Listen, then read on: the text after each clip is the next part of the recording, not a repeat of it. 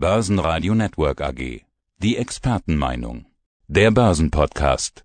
Mein Name ist Thorsten Polleit, ich bin der Chefvolkswirt der Degussa. Und Sie sind Autor des Degussa Marktberichts und der trägt diesmal den Titel Das Goldgeld ist das Grundgeld der Menschheit, ein Aufsatz gegen Fehldeutungen und für Vernunft. Sie widmen sich ja da vor allen Dingen dem Thema, wie Sie es nennen, digitalem Hype rund um die Kryptoeinheiten. Welche Fehldeutung, um den anderen Begriff gleich auch aufzugreifen, welche Fehldeutung liegt dem zugrunde? In diesem Bericht möchte ich einen breiten Blick werfen auf die Währungsgeschichte der Edelmetalle, auch einzelne Phasen, in denen Edelmetalle heute aus heutiger Sicht als Ursache für krisenhafte Entwicklungen herausgestellt werden. Und ich möchte den Blick dann wenden auf äh, das aktuelle Geschehen, eben das Aufkommen der Kryptoeinheiten und die vielfach geführte Diskussion, ob denn tatsächlich die Kryptoeinheiten das künftige Weltgeld stellen werden. Und insofern möchte ich insgesamt ein Bild zeichnen, das ausgewogen auch insbesondere mit den währungshistorischen Episoden umgeht und äh, aufzeigt, dass es in der Geldtheorie, in der Währungsgeschichte häufig Fehlinterpretationen gibt, die die Verwendung des Edelmetallgeldes diskreditiert haben. Ja, dann greifen wir diese Währungshistorie doch gleich mal auf. Sie schreiben da unter anderem den Satz, wann immer es den Menschen freistand, ihr Geld selbst wählen zu können, haben sie zu Edelmetallgeld gegriffen, vorzugsweise zu Gold, aber auch zu Silber. Wir können es doch gar nicht auswählen. Also wenn ich an die Tankstelle oder zum Friseur gehe und meine Silbermünzen loswerden will, dann wird es wahrscheinlich schwierig. Die wollen Euro von mir oder eben Franken, Dollar, Yen oder was die lokale Währung ist. Also funktioniert Goldgeld überhaupt in der Praxis? Da haben Sie natürlich vollkommen recht. Wir finden heute ein Geldsystem vor, in dem der Staat die Hoheit über das Geld hat. Der Staat hat ein Geldmonopol und er diktiert den Menschen, welches Geld sie in den tagtäglichen Käufen und Verkäufen zu verwenden haben. Was ich damit meine ist, der Blick in die Währungsgeschichte zeigt, wenn die Menschen die Freiheit hatten, ihr Geld wählen zu können, dann hat man eben immer zu Edelmetallen, vorzugsweise zu Gold und Silber gegriffen. Und dafür gibt es auch einen Grund, denn damit ein Geld funktioniert, muss es bestimmte physische Eigenschaften haben. Es muss zum Beispiel knapp sein, homogen sein, das heißt von gleicher Art und Güte, es muss teilbar, prägbar, haltbar, transportabel muss es sein und es muss auch einen hohen Wert pro, äh, Gewichtseinheit repräsentieren.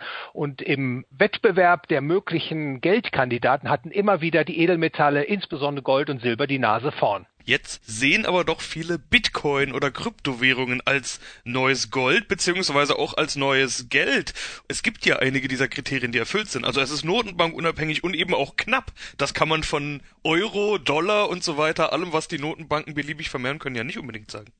Das ist richtig. Das Aufkommen dieser Kryptoeinheiten, wie ich es bezeichne, oder Bitcoin und Co. in den letzten Jahren ist ein aus meiner Sicht untrügliches Indiz dafür, dass eine Suche nach besserem Geld in Gang gekommen ist. Dass es ganz offensichtlich mehr und mehr Menschen gibt, die die Probleme des sogenannten Fiat-Geldsystems spüren oder auch ganz klar erkennen und nach Alternativen Ausschau halten. Und die Entwicklungspotenziale, die die Digitalisierung in Aussicht stellt, scheint derzeit aus Sicht vieler Menschen so zu sein, dass dass die Zukunft des Geldes eine digitale Einheit sein wird.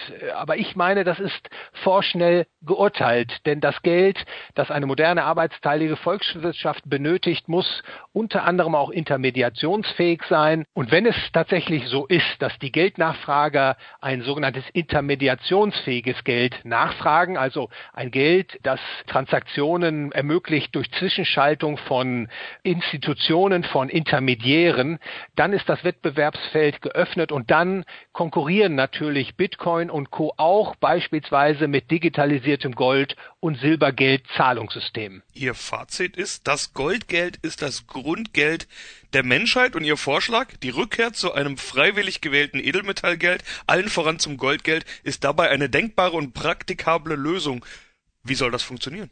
Zunächst mal ist mein Plädoyer nicht die Rückkehr zu einem Edelmetall Geld, sondern ich vertrete die Auffassung, dass ein freier Markt für Geld wünschenswert ist. Also ein freier Markt für Geld, in dem die Menschen die volle Freiheit haben, das Geld wählen zu können, das ihren Wünschen am besten entspricht. Und ich vertrete da die Auffassung, dass in so einem freien Markt für Geld letztlich dann doch die Edelmetalle die Nase vorhaben, aber beispielsweise eben nicht in der Form von Barren und Münzen, die die Menschen mit sich herumtragen, sondern in digitalisierter Form. Insofern nochmal, mein Plädoyer gilt nicht dem Edelmetallgeld per se, sondern einem freien Markt für Geld.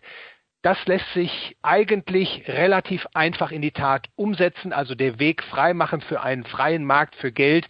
Man müsste beispielsweise die Zahlkraftgesetze abschaffen und man müsste auch Steuern auf Edelmetalle und Kryptoeinheiten, und hier spreche ich von Mehrwertsteuern oder Kapitalertragssteuern, abschaffen, damit es da einen freien Wettbewerb geben kann zwischen diesen Neukandidaten und den etablierten Währungen. Also im Prinzip ein einfacher Weg, aber politisch ist er natürlich mit einer großen Hürde versehen, weil natürlich die Staaten die Hoheit über das Geldmonopol behalten wollen. Aber ich glaube, wenn die Menschheitsgeschichte eines zeigt, dann ist es das, dass die Menschen zu besseren Lösungen streben. Und das ist letztlich natürlich auch beim Geld dringend nötig. Und ein freier Markt für Geld wird meiner Meinung nach früher oder später in Erscheinung treten. Sie schreiben auch noch über ein zweites Thema, die Macht der kontrollierten Inflation. Die Sorge, die der Markt vor einigen Wochen mal kurz vor sich hergetragen hatte, war doch die einer unkontrollierten Inflation. Was ist das Problem bei kontrollierter Inflation?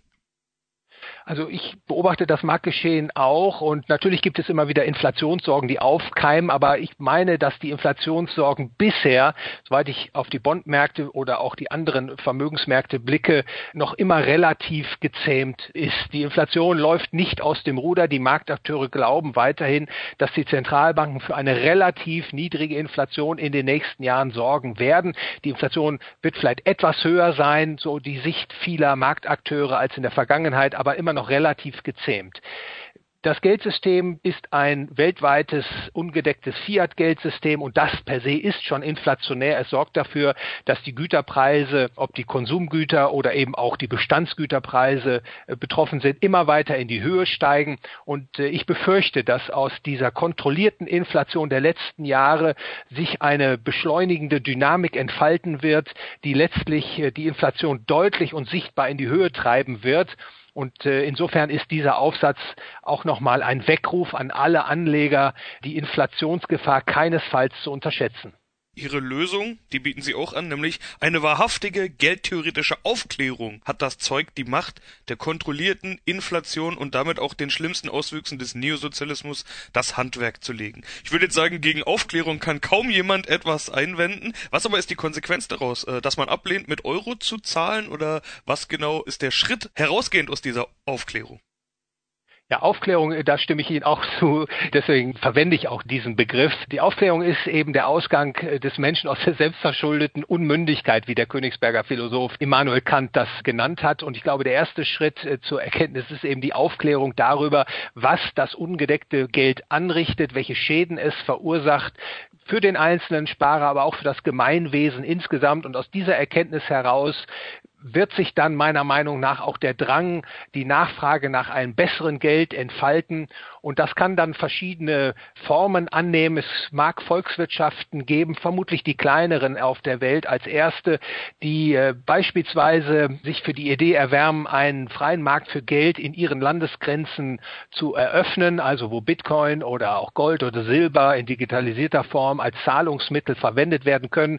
Und das schafft dann nach und nach Nachahmer, sodass man letztlich dann doch eine Reform gewissermaßen von unten nach oben in Gang setzt, an dessen Ende dann das bessere Geld steht. Aber, darauf weise ich natürlich an dieser Stelle hin, auf diesem Prozess wird die Kaufkraft des Fiat-Geldes, ob US-Dollar, Euro oder andere Fiat-Währungen betroffen sind, natürlich stark nachgeben und einige Währungen werden das vielleicht auch nicht überleben. Mehr dazu dann im Degussa Marktreport. Soweit erstmal. Vielen Dank, Herr Polleit. Ich bedanke mich für das Gespräch, Herr Leben. Der Börsenpodcast. Börsenradio Network AG. Das Börsenradio.